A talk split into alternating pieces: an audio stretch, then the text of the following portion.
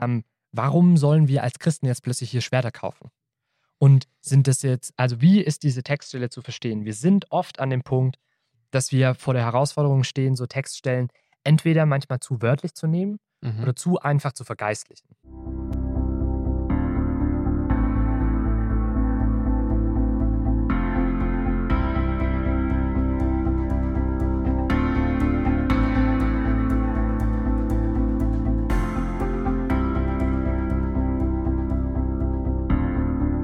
Herzlich willkommen zu Studentenfutter. Richtig schön, dass ihr diese Woche wieder eingeschaltet habt. An meiner Seite steht der Sam. Hi guys. Sam, wir starten jetzt in ein äh, neues Stufu Study und schauen uns mal wieder Ja. eine prekäre Stelle an. Und oh Wunder, dieses Mal ist es kein Gleichnis, was wir angucken. Kein, war das letztes Mal ein Gleichnis bei unseren Stufu Studies? Ich glaube tatsächlich, dass bei den Stufu Studies wir zwei oder drei Gleichnisse hatten und zwar am Ja. Stück. Also es waren schon doch die paar. Man merkt irgendwie, Jesus ist manchmal in seinen Gleichnissen gar nicht Mhm. so eindeutig, wie wir uns das mal vielleicht wünschen. Stimmt, oder? wir hatten das, das Gleichnis von einem untreuen Verwalter. Genau, ja. Ich kann mich auch an den Feigenbaum erinnern. Ja, Genau, aber heute ist es kein Gleichnis. Ähm, nein, Aber vielleicht, hoffentlich. hoffentlich. Du meinst, sonst sind wir schlecht vorbereitet Ja, oder beziehungsweise haben äh, den Text nicht verstanden. Ja. ja, wir sind allerdings wieder im Lukas-Evangelium, denn das Gleichnis vom untreuen Verwalter ist natürlich auch aus dem Lukas-Evangelium. Und heute kommen wir zu deiner Lieblingspassage aus dem Lukas-Evangelium. ja, tatsächlich. Es ist Ähm, mit, mit, fast schon mit Abstand, äh, meine Abstand. Lieblingsstelle. Ja, Ja, weil ich äh, tatsächlich einen Fable für die Dummheit der Jünger habe. Aha, okay. Und das, äh, du hast ein Faible für die Dummheit der Jünger. Ja. Ich würde sagen, wir steigen einfach mal in die Stelle direkt ein. Ich lese es einmal vor Okay. und dann erkläre ich dir mal, wie ich die Stelle. Ich wollte einfach mal fragen, warum hast du dieses. Fable? Weil du selber dich als, als dumm einschätzt? Manchmal schon, ja. Und du hast und es, es ist tröstend für dich, dass du Ja. denkst, okay, Also ich bin meine, nicht der Einzige. wir machen ja das Stufu Study aus dem Grund, weil wir, wenn wir tagtäglich als Christen einfach Bibel lesen, äh, stolpern wir doch das eine oder andere Mal über Stellen, wo wir so denken, hä? Ja. Und wie wir jetzt Ja. gemerkt haben im Lauf der Serie, äh, meistens haben wir irgendwie Sachen, die Jesus gesagt haben, wo wir denken, hä? Ja, wo wir Dinge von unserem Herrn Ja. und Meister nicht verstehen. Und, und dementsprechend ist es beruhigend, dass es nicht nur mir so geht, sondern dass es auch denjenigen so geht, die äh, dann die Gemeinde Ja. gegründet haben und die die ersten, äh, die ersten Nachfolger waren. Mhm. Ähm, das ist, finde ich, ein psychologisch gesehen ein sehr beruhigender Fakt. Okay, das Ja. heißt, wir tauchen jetzt ein. Wir wollen tiefer eintauchen in die Lieblings, in Lukas Lieblingspassage in Lukas. Ja, Okay. genau. Und zwar ist es Lukas 22, Ja. die Verse 35 bis 38. Soll ich das lesen für uns? Ja, gerne. Also Lukas 22, die Verse 35 bis 38 aus der Luther-Übersetzung. Dort lesen wir, und Jesus sprach zu ihnen, den Jüngern, als ich euch ausgesandt habe ohne Geldbeutel, ohne Tasche und ohne Schuhe, habt ihr je Mangel gehabt? Sie sprachen, nein, keinen. Da sprach er zu ihnen, aber nun, wer einen Geldbeutel hat, der nehme ihn, desgleichen auch eine Tasche. Und wer es nicht hat, verkaufe seinen Mantel und kaufe ein Schwert. Denn ich sage euch, es muss das an mir vollendet werden, was geschrieben steht, aus Jesaja 53, 12. Er ist zu den Übeltätern gerechnet worden. Denn was von mir geschrieben ist, das hat ein Ende. Sie sprachen aber, Herr, siehe, hier sind zwei Schwerte. Er aber sprach zu ihnen, es ist genug. Ja, geil, oder? Das ist deine Lieblingspassage im Lukas-Evangelium. Ja, ich finde es einfach, diese, Alright. keine Ahnung, wenn ich mir, also f- immer wenn ich die gelesen habe bis jetzt, w- war ich an diesem Punkt, dass ich mir das so gut bildlich einfach vorstellen kann. Wie Jesus, nachdem er versucht hat, irgendwie die Jüngern hier was Tiefes mitzugeben. Und wer die Stelle im Kontext liest, also das ist das allerletzte, was mhm. Jesus mit den Jüngern redet im Mhm. Lukas-Evangelium, bevor er in den Garten Gethsemane geht. Ja. Und so, so das krasseste Gebet und die krasseste Auseinandersetzung mit, mit, dem, mit diesem weltlichen Kampf und mit dem Gehorsam Gott gegenüber Mhm. hat. Und kurz da davor Ja. ähm, versucht er den Jüngern nochmal was, was Essentielles irgendwie mitzugeben. Und dann kramen die Jünger einfach diese Schwerter raus. Mhm. Und für mich ist es bildlich so, dass Jesus sich so an die Stirn fasst und denkt so, oh Leute, es ist euer Ernst. Das heißt, so, du verstehst das so hier am Ende, wenn er sagt, es ist genug. Ja. Nicht, dass jetzt zwei Schwerter genug wären, Ja. sondern ist es genug von diesem Gespräch. Genau. Lass uns, wir müssen jetzt los. Lass Ja. uns raus. So, Okay. die Jünger haben es mal wieder ganz, und zwar ganz am Ende, einfach nicht gerafft. Nicht gerafft, okay. Ja, und Jesus, äh, Jesus war das einfach zu viel in dem Moment. Mhm. So, er hat sich mental auf den Garten Ja. Vorbereitet. Das heißt, um, das, um diese Textstelle jetzt zu raffen, oder Ja. warum machen wir hier ein Stupu-Study? Was ist hier nicht zu raffen? Vermutlich hat es mit den Schwerten was zu tun. Ja, also, ich meine, wenn wir uns die Stelle angucken, Jesus spricht hier davon, dass wir uns plötzlich irgendwie, dass, also dass wir Mantel, Mäntel verkaufen müssen und dass wir halt uns Schwerter kaufen sollen. Und Statt Mantel und Schwert. statt Mäntel Schwerter. Und Ja. eigentlich würde man ja davon ausgehen, und wenn man so ein paar andere Bibelstellen mit in Betracht zieht, dann würden die meisten Leute eigentlich sagen, okay, Jesus ist eigentlich ein ziemlich pazifistischer, pa- pazifistischer Typ gewesen. Mhm. Also so Sachen wie ähm, halte deine andere Wange hin, Mhm. äh, liebt eure. Feinde. Ja. So, also wenn man die Bergpredigt liest, dann merkt man eigentlich, Jesus ist ziemlich radikal drauf, was eigentlich äh, Ertragen von Leid angeht und Mhm. gar nicht so sehr an, äh, wir fügen anderen Leid zu oder wir ziehen in den Krieg oder so. Mhm. Das heißt, irgendwas ist hier komisch und irgendwie muss Jesus was anderes gemeint haben. Das heißt, die Frage, genau, das ist die Frage. Ist Jesus, hat er seine Meinung geändert? Ist das, was in der Bergpredigt gilt, nur gültig für seinen Ja. dreijährigen Dienst? Und jetzt sollen wir alle bewaffnet uns auf den Weg machen? Ja. Oder, oder ist dieser Text anders zu verstehen als oberflächlich, wortwörtlich? Wir sollen tatsächlich jetzt Mantel verkaufen und Schwerter kaufen, denn es ist besser, ähm, irgendwie in einem Schwertkampf sich äh, sein Leben zu verteidigen, Ja. als nachts zu frieren. Genau, also ich habe tatsächlich, ich habe ja vorhin schon gesagt, wie ich die Stelle immer gelesen habe. Ja. Aber trotzdem liest man sie ja, oder ich habe sie immer so gelesen, okay, die Jünger haben nicht verstanden, was Jesus hier wollte. Ich habe aber tatsächlich auch für mich immer ein Fragezeichen ran gemacht mit, dem, mit der Frage, okay, was wollte Jesus denn hier eigentlich sagen? Mhm. Äh, und deswegen machen wir tatsächlich das Study. Und Ja, als okay. ich jetzt in, in meine Kommentare, die ich zur Verfügung habe, reingeguckt habe, habe ich eins festgestellt, also worin sich die Kommentatoren und die Neutestamentler alle einig sind, ähm, dass eigentlich jeder andere eine andere Meinung hat. Also Okay. äh, so richtig eine Einigkeit herrscht da auf jeden Fall nicht. Und es gibt echt einiges, was man dann Das heißt drei Kommentare und vier, vier Meinungen. Meinungen, so ein bisschen, Okay. ja. Ja. Okay. Ähm, und wenn man in die Stelle reinschaut, dann merkt man auch, okay, es gibt hier so ein paar Punkte, wo man echt richtig drüber streiten kann. mhm. Was ja so ein bisschen schon angeklungen ist, ist eben diese eine Frage, okay, ähm, was hat das mit diesem Schwertkauf zu tun? Das ist irgendwie die offensichtliche Frage, die im Ja. Raum steht. Aber du hast auch schon angedeutet, dass diese Antwort von Jesus dann auf diese zwei Schwerter von den Jüngern, also es ist genug, als Jesus das sagt, dass das auch gar nicht so einfach zu verstehen ist. Also, dass man das entweder so verstehen kann, sind jetzt die Anzahl der Schwerter, also sind die zwei Schwerter genug oder ist das Gespräch, bricht Jesus das Gespräch mit diesem Satz ab und sagt, okay, Leute, jetzt genug. reicht es. Okay. Ja. Es passt. Das ist, eine, das ist auch eine relevante Mhm. Frage. Und natürlich kann man dann nochmal irgendwie gucken, okay, wie ist eigentlich dieser Gesamtkontext und was will Jesus in diesem Gesamtkontext Ja. eigentlich aussagen? Wir haben auch das Zitat Ja. aus Jesaja Ja. 53. Das ist auch diese bekannte Textstelle, wo es um den leidenden Knecht Jahwes geht. Voll. Und vor allem auch äh, ist es ja total interessant, warum Jesus auf der einen Seite davon spricht, wie sich seine Jünger ausrüsten sollen Mhm. und dann plötzlich irgendwie switcht und sagt, ich sag euch das, weil, und dann bringt er eben dieses Zitat und das Zitat würde, glaube ich, jeder hier offensichtlich so verstehen, dass Jesus davon spricht, dass er eben ans Kreuz geht und Lukas betont Mhm. es ja, dass er eben mit den Verbrechern gekreuzigt wurde.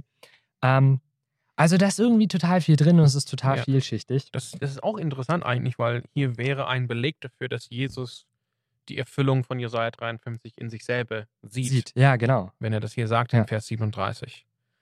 Und ähm, das wäre interessant, weil tatsächlich diese, diese kleine, ja, diesen kleinen Blick in das Gespräch an dem Abend von Gründonnerstag haben wir hier nur bei Lukas. Ja. Das, also diese Passage gibt es nicht bei Markus und Matthäus. Genau, das ist ein sogenanntes lukanisches Sondergut, wie man auf Cle clever sagt. Sondergut, ja. Ja, Sondergut. Das hat nur Lukas, das haben die anderen sich nicht geklaut oder Lukas hat das bei den anderen nicht geklaut oder wie man das dann auch immer sehen will. Mhm. Ähm, und der, das, ist, das ist auch nochmal so eine Frage. Äh, und es gibt tatsächlich einige Ja. Forscher, gerade die äh, neueren Neutestamentler, die eher auch in der liberalen Richtung beheimatet sind, ähm, die sagen, naja, es ist offensichtlich und es ist klar, dass Lukas das hier hat, weil er diese Stelle nur an diesem Mhm. Punkt hat, um am Ende zu rechtfertigen, woher Petrus nochmal bitte dieses Schwert hat, um dem Soldaten Ja. in der Gefangennahme dann das Ohr abzuhauen. Also Malchus heißt der. Der, der, der Diener der Diener. vom, vom Tempel, ja. Ah, ist gut, dass du das weißt. Ich meine, es steht eigentlich, das ist auch interessant, Petrus steht nur im Johannesevangelium. Welcher Junge das war. Ach, stimmt. Ja, Lukas sagt gar nicht, sondern Lukas bei sagt Lukas gar ist nicht, nur ein Junge. war. Ne? Ja. Ja. Genau, also es ja, ist irgendwie okay. witzig. Mhm. Wir haben, wir haben diese Stelle praktisch, dass Jesus ähm, oder dass dieser eine Jünger, äh, Petrus, ähm, dieses Schwert, also mit dem Schwert dann das Ohr abhackt. Und natürlich könnte man sich hier fragen, hm, okay, Moment mal, warum haben überhaupt die Jünger Schwerter dabei? Das Ja. ist ja schon irgendwie sehr skurril. Äh, und Lukas gibt uns hier vermeintlich eine Erklärung, Mhm. weil Jesus eben dieses Zitat gesagt hat und die Jünger das falsch verstanden haben. Und die neuen, die neuen Ausleger würden jetzt sagen, okay, diese Stelle existiert nur, um logisch zu erklären, Warum, gab es Schwerter warum gab es diese Schwerter bei im den. Jüngern? Genau. Okay. Aber tatsächlich ist es nicht so unüblich, dass Menschen damals Schwerter trugen.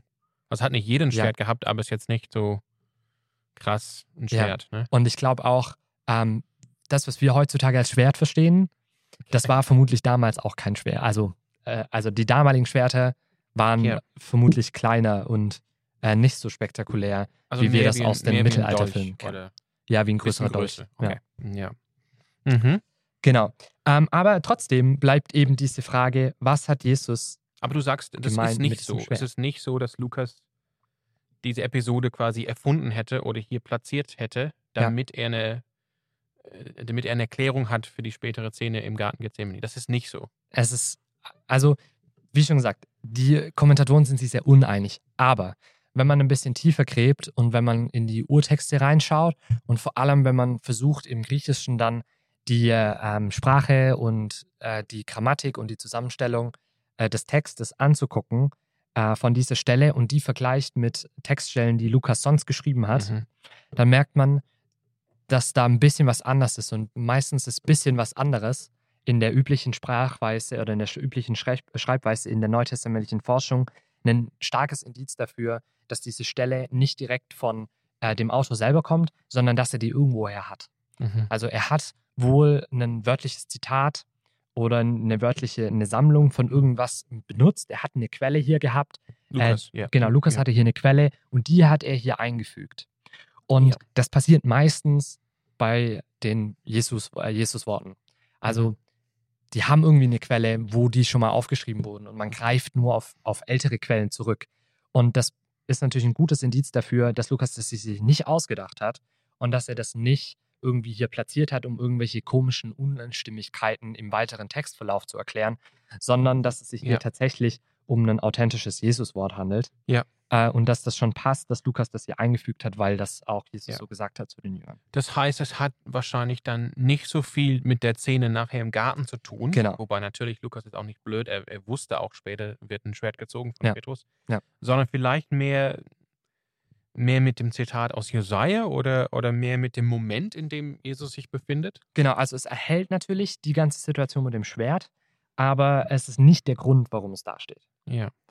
Okay. Ähm, ja, also das ist jetzt, äh, das ist total interessant, äh, da jetzt diese Frage zu stellen. Ich würde die tatsächlich ein bisschen hinten anstellen, wie das jetzt mit dem Zitat von Jesus zusammenhängt aus dem Alten Testament, sondern Ja. eher allgemein mal diese Frage zu stellen, ähm, warum sollen wir als Christen jetzt plötzlich hier Schwerter kaufen?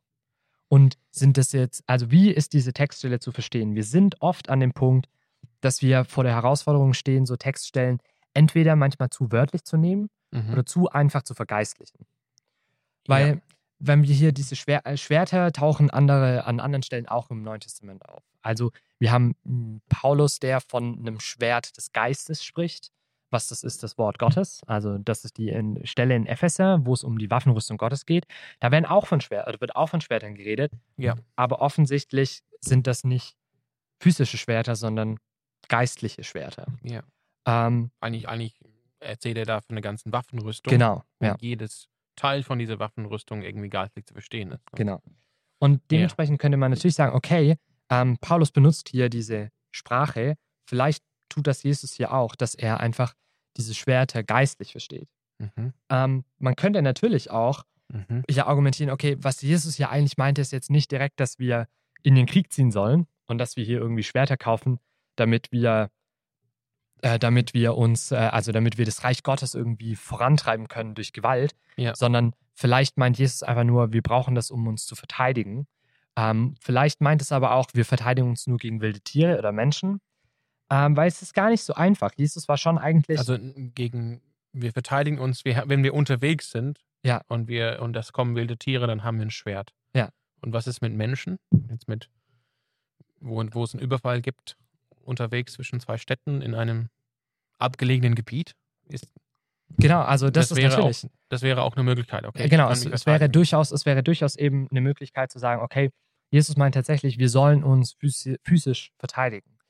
Ähm, was, was schwer und herausfordernd ist, diese Stelle so auszulegen, einfach weil Jesus schon in seinen anderen, also in anderen Stellen, ich hatte vorhin die Bergpredigt gesagt, es gibt auch noch ähm, Stellen ganz am Ende dann von Matthäus, wo Jesus sagt eigentlich, der, der, der, der mit dem Schwert kämpft, der wird auch durch das Schwert umkommen. In Matthäus 26, Vers 52. Das ist, ähm, glaube ich, genau diese Szene im Garten. Ja. Wenn Petrus das Schwert zieht, sagt Jesus, stellt das Schwert weg, denn wer das Schwert zieht, wird auch durchs Schwert ums Leben kommen. Ne? Ja. Glaube ich. Und ja. da könnte man natürlich, und das ist natürlich, das führt jetzt zu einer ganz anderen Stelle wieder und die müsste man auch im Kontext sehen und auch gucken, was Jesus da tatsächlich gemeint hat.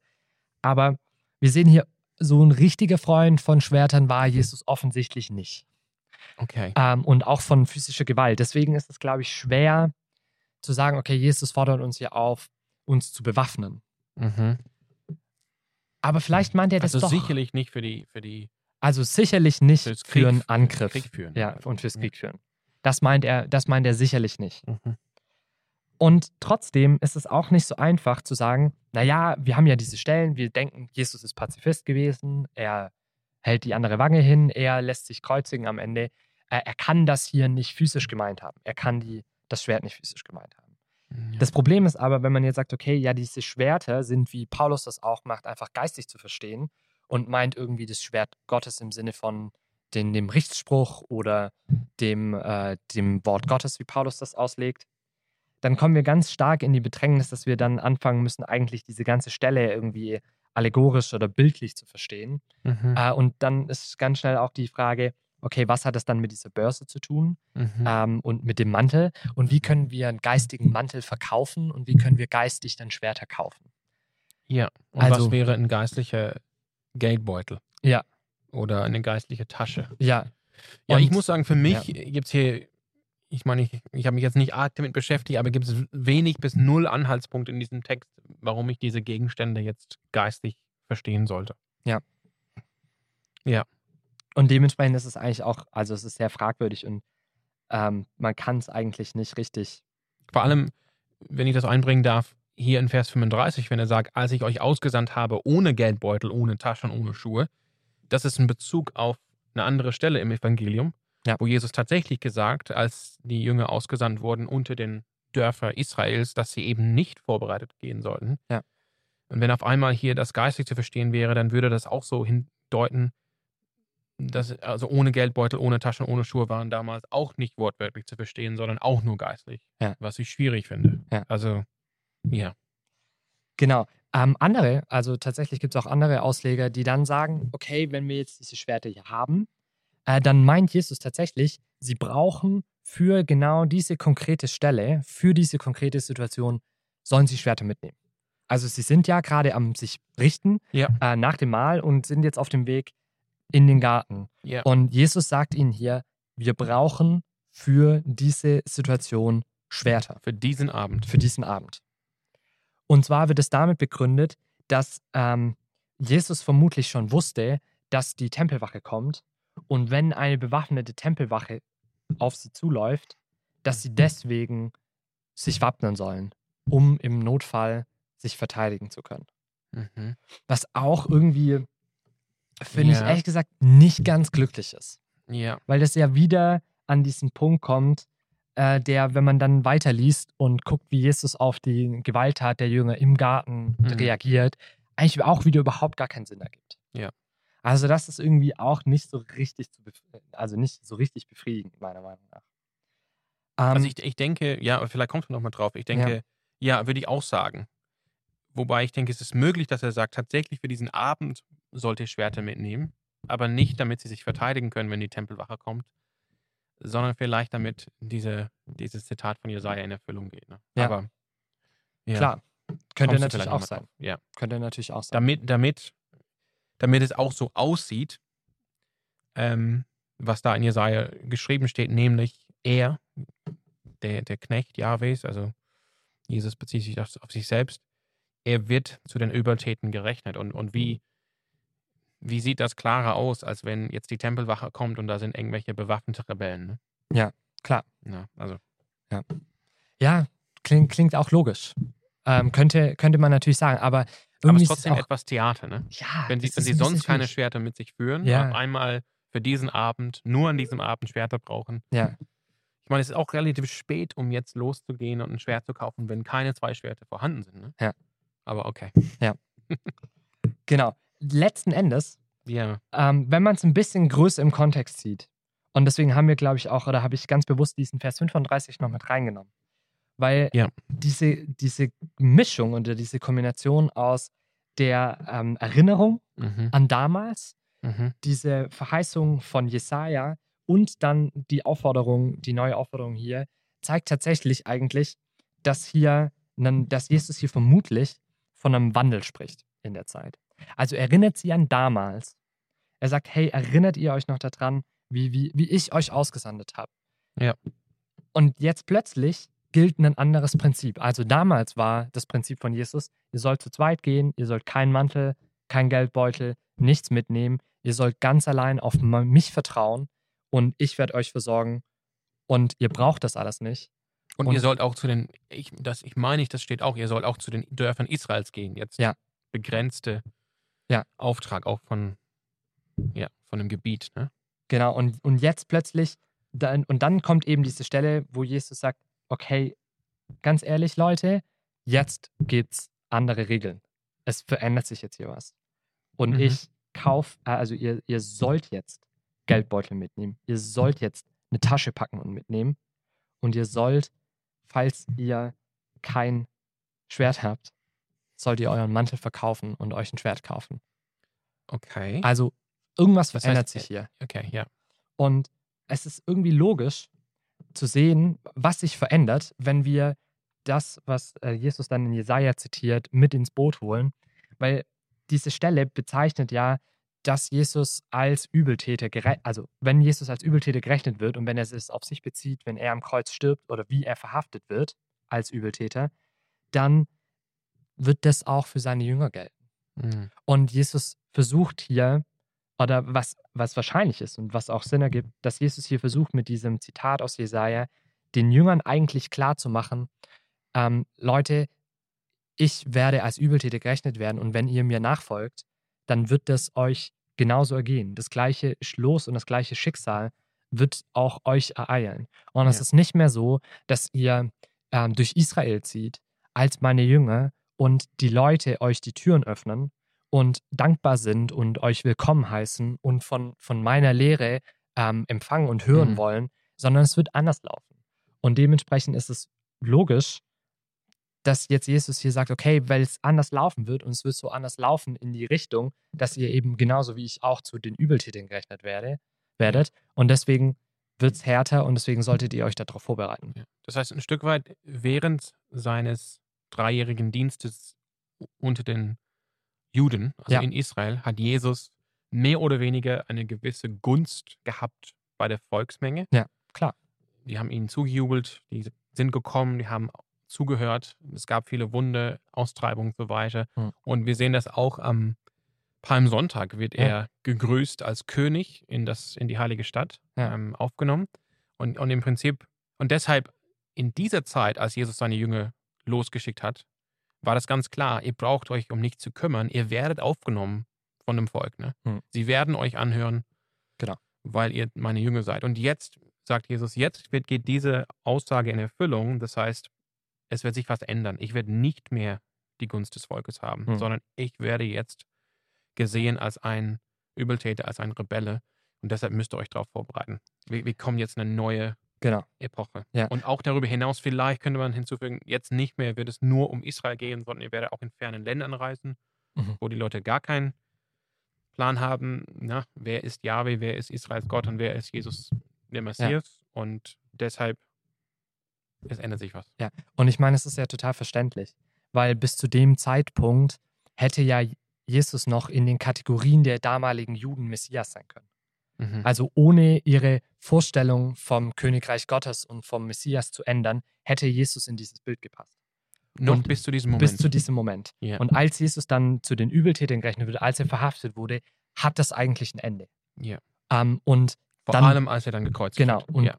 ultimativ nach der Kreuzigung und dementsprechend trotzdem dem Stand zu halten und trotzdem davon zu überzeugt zu sein, dass Jesus tatsächlich der Messias ist, kostet mehr und stößt jetzt eben dann auf Widerstand. Und deswegen sollen die Jünger sich wappnen.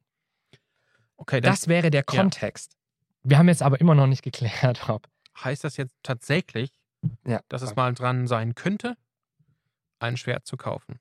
Oder ist das quasi allgemein gesagt, der Moment ändert sich, die Zeiten ändern sich, Ja. ihr werdet jetzt ganz anders losziehen müssen wie bisher und deshalb, ich sag mal ähm, zusammenfassend, nutzt einen gesunden Menschenverstand, seid weise, trifft vorsorglich für das, was er jetzt unternimmt in Ja. meinem Namen. Ja. Aber das heißt nicht unbedingt, jeder, der loszieht auf, auf, auf Missionsreise, bräuchte jetzt unbedingt ein Schwert mitnehmen.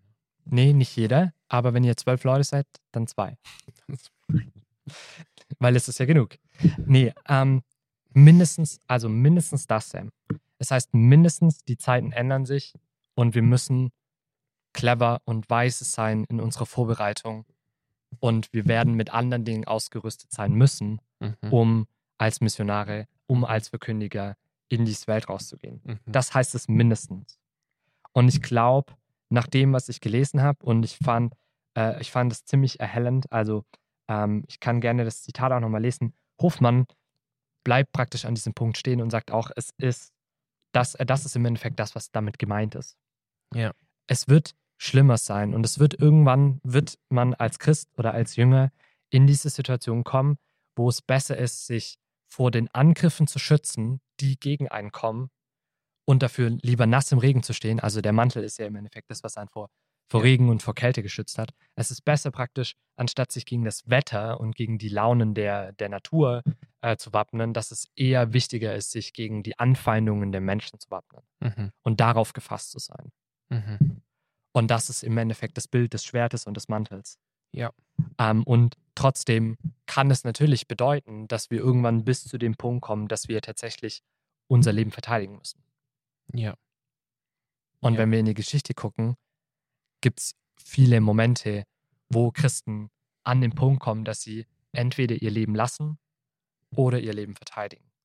Und das wäre spannend und das wäre vielleicht was für eine neue Folge auf jeden Fall, Ja, ich denke schon. dass wir da nochmal reingucken und dass wir nochmal fragen, okay, war Jesus jetzt Pazifist? Sollen wir als Christen Pazifisten sein?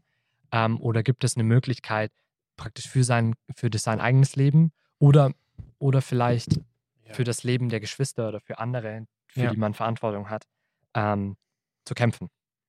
Das, Ich meine, ich finde das spannend, weil ja, Jesus gibt auch seinen Jüngern zwei Möglichkeiten, wenn Verfolgung kommt. Sie können bleiben und die Verfolgung hinnehmen oder sie können fliehen in eine andere Stadt. Ja.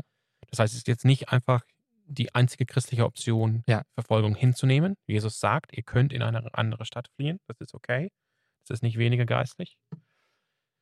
Ähm, und, und aber das hier mit dem, ich meine, gibt es überhaupt ein Beispiel in der Schrift, wo eine Miss, wo Missions, eine Reisegruppe sich verteidigt hätte?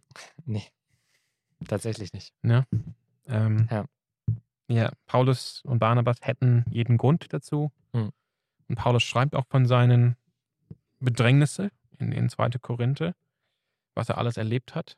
Ja. Ähm, ja, ist spannend. Ja. Spannend. Ich meine, ich habe neulich die Geschichte von dem heiligen Bonifatius nochmal gelesen und Mhm. am Ende seines Lebens da in, in Friesien oben, er war, glaube ich, mit tatsächlich 50 Leute unterwegs, als sie überfallen wurden, früh an einem Morgen, war auf dem Weg, um Menschen zu taufen. Und sie hätten sich verteidigen können. Die, die waren, die, die hatten da Wächter, die hatten Leute mit Waffen und Bonifatius hat gesagt, nee, ähm, wir legen alle die Waffen nieder und, Krass. und lassen, lassen uns sehen, was jetzt auf uns zukommt. Also wir werden jetzt nicht Leben nehmen, um uns jetzt zu verteidigen und zu schützen. Und es hätte sein können, dass die, dass diese Überfälle sie irgendwie in die Sklaverei verkaufen oder ja, mit ihnen Mhm. verhandeln oder einfach ausrauben, aber tatsächlich wurden sie alle dann umgebracht. Ja. Krass. Das ist Ja. natürlich schon auch eine Ansage. Also ich finde es spannend, Mhm. Lukas. Also auf jeden Fall, wir bleiben dabei. Es, wir sollen es nicht zu wort, wortwörtlich nehmen Ja. und sagen, wir brauchen jetzt ein Schwert kaufen. Ja. Ähm, aber mindestens ist das drin, dass wir sagen, dass wir erkennen, die frühere Aussage Jesu ist nicht mehr gültig, was er damals für eine begrenzte Zeit seinen Jüngern Genau. gegeben hat für ihren Dienst in Israel während seines Dienstes, als er die Gunst des Volkes genossen hat, sondern jetzt gilt für diese, dieses Zeitalter der Kirche das, was Jesus hier sagt. Im Ja. Prinzip Weisheit, Vorsorge, gesunder Menschenverstand. Und eine realistische Einstellung, Realistische- dass man Okay. Verfolgung erleiden wird und dass man zu den Übeltätern gerechnet wird. Und dass man nicht Und überall man- aufgenommen wird. Ja. ja, wirklich Anfeindung erfährt.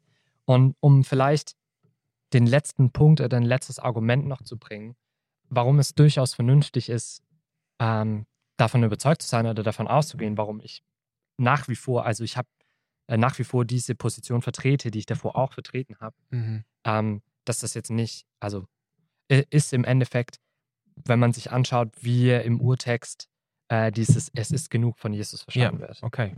Weil ähm, Ich, Jesus, ich, ich lese es nochmal vor. Sie Genau, sprachen aber, Herr, siehe, hier sind zwei Schwerter. Er aber sprach zu ihnen, es ist genug. Und Okay.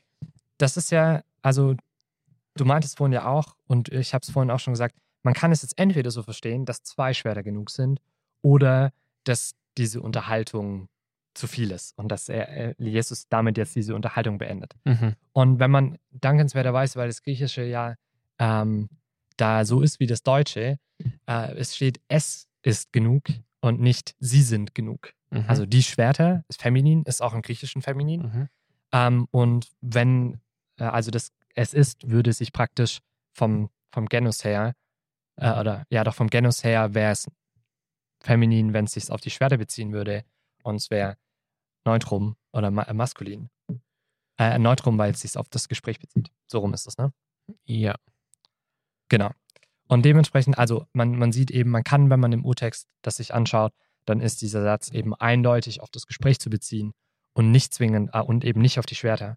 Ja. Und das ist, finde ich, nochmal ein Indiz, dass diese Sichtweise der Jünger, hier Schwerter physisch mitzubringen und dass das die Anwendung der Textstelle ist, ähm, da tadelt Jesus die Jünger schon. Das heißt, wenn er die Jünger schon tadelt, dann bedeutet das jetzt, also aus meiner Perspektive, nicht, dass, äh, dass wir plötzlich äh, das tun sollen. Also, Mhm. dass es für die Jünger nur geistig gegolten hat und für uns jetzt plötzlich irgendwie Mhm. physisch oder wörtlich. Mhm. Äh, und auch der weitere Umgang, den Jesus mit den Schwertern, äh, also im Garten dann, Ja. äh, wie er darauf eingeht, macht für mich keinen Sinn, äh, dass die Jünger das schon richtig verstanden haben mit den zwei Schwertern, dass sie die jetzt mitnehmen sollen. Mhm. Okay. Ja. Ja. das heißt, es ist genug, bezieht sich auf das Gespräch. Genau. Und nicht, ist kein Lob von Jesus im Sinne von zwei sind genug Ja. und das ist richtig und los geht's, sondern nee, ähm, darum geht es letztendlich nicht. Und jetzt bringe ich dieses Gespräch zu Ende. Und ich meine, wir können super viel aus der Stelle mitnehmen, äh, was eben, also was zum einen das Verständnis von unserer Zeit als Christen angeht, ähm, was ja auch total Sinn ergibt. Jesus spricht ja super viel von der Verfolgung und dass wir uns Mhm. darauf gefasst machen müssen. Mhm. Und ähm, ich finde es schön, dass diese Stelle einfach diese drei Phasen im Endeffekt nochmal zusammenbringt und sagt, okay, so war es damals, als ich hier war auf Erden, als ihr meine Gunst direkt noch genossen habt. Dann kommt meine Verurteilung und mein Tod. Und daraufhin wird sich auch euren Stand im, im Land und in der Welt ändern. Und darauf müsst ihr gefasst sein. Und wir sollen weise und wir sollen klug als Christen sein. Wir sollen nicht blauäugig äh, und naiv in die Welt hinausgehen. Und das finde ich auch interessant. Es macht uns auch, also mich hat es nochmal aufmerksam gemacht, wir müssen echt aufpassen, dass wenn wir Stellen im Neuen Testament lesen und auch Dinge, die Jesus zu den Jüngern sagt, dann kann es sein, dass die nicht immer für alle Christen in allen Zeiten gültig sind, sondern Ja. dass es sich tatsächlich um konkrete Anweisungen Ja.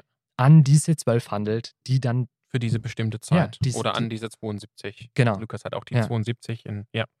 Genau, also für, eine, für die bestimmte Zeit Ja. von Jesu Dienst in Israel. Ja. Und nicht allgemeingültig sind. genau. Ja.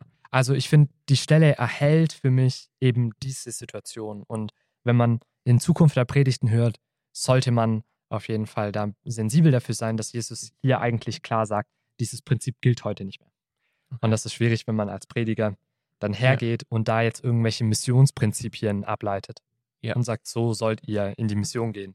Zu zweit, ohne Geld. Das wäre, glaube ich, aus Lukas 9, Kapitel 9, Vers 3.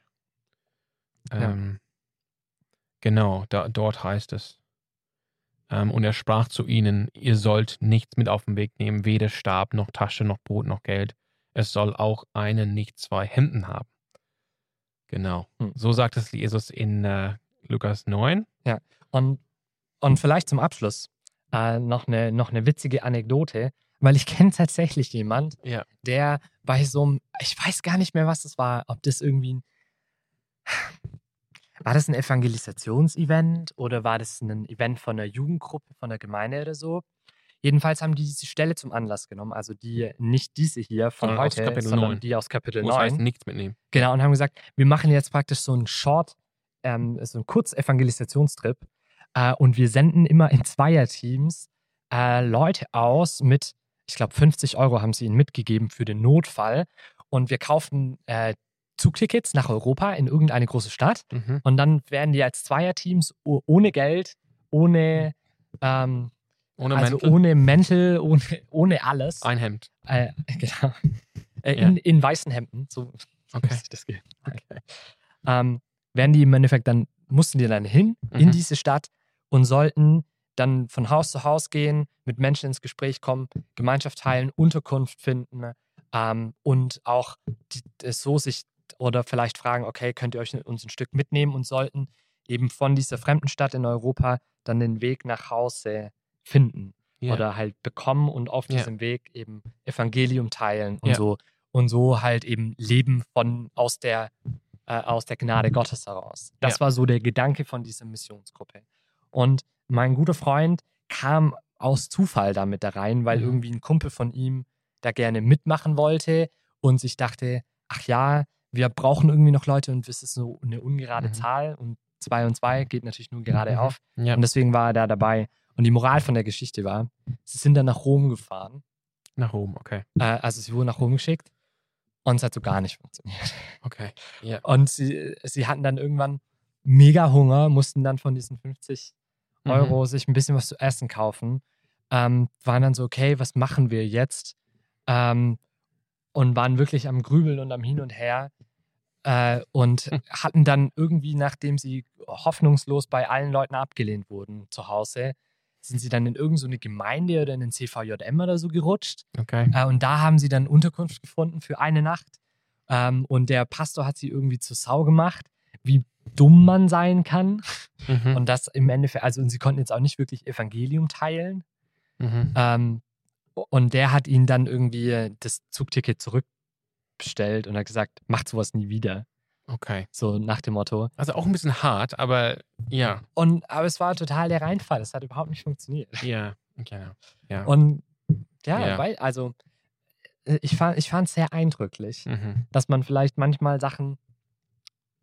Wir sollen, glaube ich, wir für wir. Aus einem falschen Enthusiasmus. Ja. vielleicht. ja. Wobei ich denke, da gibt es vielleicht Gruppen, die vielleicht dann besser mit umgegangen wären. Ja. Ähm, aber ich glaube, der Punkt, dein Punkt ist schon klar. Ja, ähm, wir sollen jetzt eben nicht aus dem falschen Enthusiasmus Dinge falsch interpretieren. Ja. Und, und dann diesen geistlichen Druck aufbauen. Es müsste auch genauso klar. Oder wenn wir das halt genauso machen, dann wird es Genau. aufgehen. Genau. Glaube ist. Sondern wirklich die, die ganzheitliche Lehre von Ja. Jesus.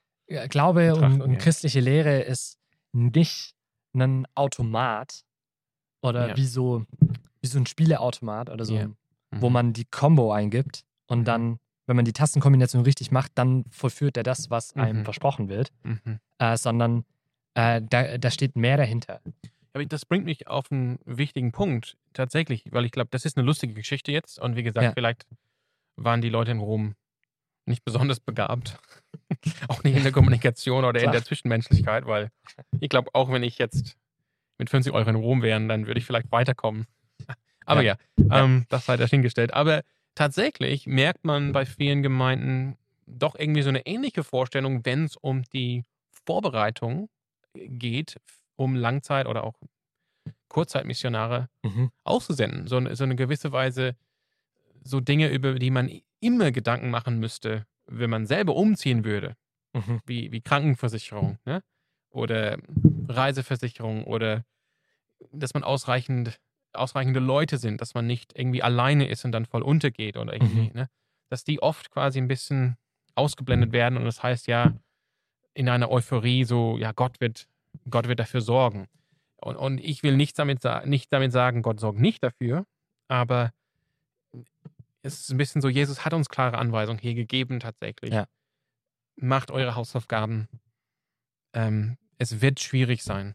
Ähm, es, wir, die christliche Mission erfolgt eigentlich immer in dieser Situation, dass man quasi immer ein Schwert zur Hand haben müsste, weil Ja. es wird Widerstand geben, es wird schwierig sein, Ja. es wird nicht leicht sein und, und deshalb sei, sei nicht blauäugig, na, na, sei nicht naiv. Ja. Und ich denke, ja, das, das ist eine lustige Geschichte, aber ich glaube, die das Prinzip, ähm, wirklich da eine gute Vorbereitung zu machen, das, das könnten vielleicht manche Gemeinden mehr ähm, üben. Hm. Darf ich das so sagen? Darfst du gerne. Als Pastor. Ich habe auch da, auch, ich habe auch da, da gelernt, ne? Ja. Aber, aber manchmal von manchen Leuten in der Gemeinde ist es auch so sehr stark so, nee, das ist voll ungeistlich, sich da Gedanken zu machen oder Vorbereitungen zu treffen. ne? Also es ist eine spannende Stelle. Jesus hat hier ein super tief irgendwie, äh, also super tief diese Zeit analysiert. Er hat hier diesen Wendepunkt, Hm. der nach seinem Tod eintritt im Umgang mit der Welt und auch wie die Welt zu den Jüngern steht, hier deutlich markiert. Die Jünger haben es nicht gerafft. Jetzt noch nicht. Aber das Schöne ist, der Heilige Geist ist ja noch nicht da und der regelt ganz schön viel. Mhm. Ähm, und wir dürfen da drin Hoffnung und Ruhe finden, dass wir manchmal nicht alles verstehen müssen, nicht auf das erste Mal, aber dass Jesu Worte verständlich sind. Mhm. Dass, dass es dunkle Stellen in der Schrift gibt, die man aber mit dem Licht der klaren Stellen erhellen kann, wie Luther das so schön gesagt ich hat. wollte gerade sagen, sehr lutherisch bist du Ja. Ähm, ich finde, es ist ein schönes, ja, ich finde Ja. das Schriftprinzip da richtig gut. Ähm, und das finde ich, hat irgendwie, es hat richtig Spaß gemacht, da nochmal richtig reinzugucken in diese Stelle, um mehr zu gewinnen, als die Jünger sind so dumm. Zum Glück, dann habe ich vielleicht auch Gnade bei Jesus gefunden mit meiner Mhm. Dummheit. Ähm, sondern Jesus hat hier echt nochmal deutlich diesen, diesen Zeitenwechsel vor Augen uns vor Augen geführt und uns gezeigt, hey, es wird nicht einfach. Und Weisheit und Klugheit zahlt sich als Christ auch aus und auch als Missionar. Mhm. Ja. Ja. Ja, dann sage ich ähm, zu diesem, zu diesem Stufu Study, zu dieser Folge, es ist genug. Ja. Lasst sie mir zum Ende kommen. Wir wünschen euch eine gute Woche und ja, Bis wenn- zum nächsten Mal. Ja, oder? bis zum nächsten Mal. Und wir sind wirklich offen. Wir beschäftigen uns total gerne mit schweren Bibelstellen. Und wenn ihr irgendwie eine Bibelstelle habt, die ihr auf dem Herzen habt oder wo ihr ein riesen Fragezeichen habt, schreibt uns die gerne. Wir sammeln die richtig gern. Und ansonsten wünschen wir euch eine gute Zeit und wir sehen uns das nächste Mal. Ciao. Ciao.